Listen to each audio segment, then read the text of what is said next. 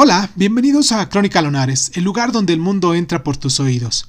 Yo soy Erwin Sun y en nuestra sección del día de hoy, eh, en nuestra sección de Cuéntame un libro, vamos a hablar de un libro del cual eh, me siento oh, muy ligado, ya que pues lo he leído aquí en voz alta por capítulos, por, por fracciones, lo hemos leído aquí en voz alta en el año pasado, Empezamos desde el año anterior porque fueron más de 60 capítulos los cuales estuvimos aquí este, leyendo en voz alta.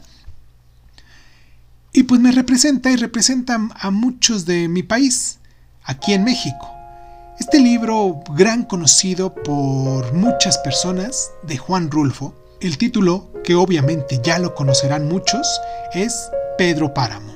Y me pongo de pie en esta ocasión para presentarles a Juan Rulfo. Comenzamos.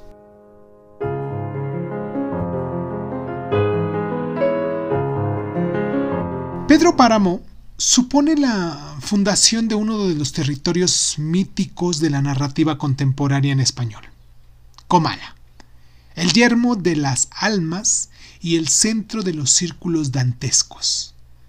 A este pueblo, aparentemente desierto, Llega Juan Preciado en busca de su padre desconocido para reclamar la justicia que su madre le exigiera en el hecho de muerte. Pero este padre terrible de numerosos hijos ya murió, arrastrando consigo el mundo que dominaba. Nosotros los lectores asistimos al desarrollo alucinado en esta danza de la muerte para descubrir que el omnipotente señor de Comala no pudo, sin embargo, obtener el amor de Susana San Juan. Esta historia de amor frustrado constituye el centro del relato, un centro, no obstante, diseminando en virtud el magistral uso del montaje, la complejidad estructural basada en la elipsis, la alteración del orden cronológico y la mezcla de puntos de vista, nos ofrece uno de los principales valores de esta novela, no menos singular nos resulta el planteamiento argumental, una conversación con los difuntos de alguien que al descubrirlo morirá, pero no dejará de hablar.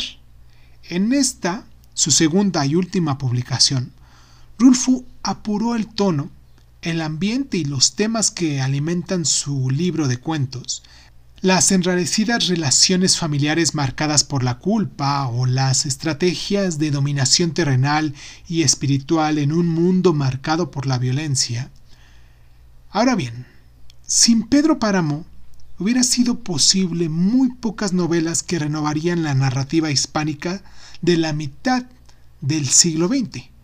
Si tú ya leíste Pedro Páramo, si es una de tus novelas favoritas aquí en México, si eres, obvio, mexicano y te sientes eh, contento por tener a alguien que representa a nuestro país con esta gran novela, me gustaría que nos dejaras tus impresiones, tus comentarios, en la cajita de comentarios, obviamente, que te suscribieras, que nos dieras like, que, que bueno, que hicieras lo que tú quisieras porque a final de cuentas este programa se hace para ti.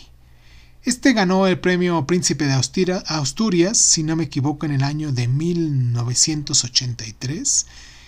Y pues nada, nos, les presento Pedro Páramo. Me gustaría mucho que lo leyeran, los que no lo han leído.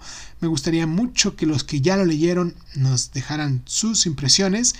Esto es Crónica Lunares, yo soy Erwin Sun y nos escuchamos la próxima. Por cierto, un abrazo muy muy caluroso a todos estos lunares compatriotas que nos están escuchando en cualquier lugar del mundo.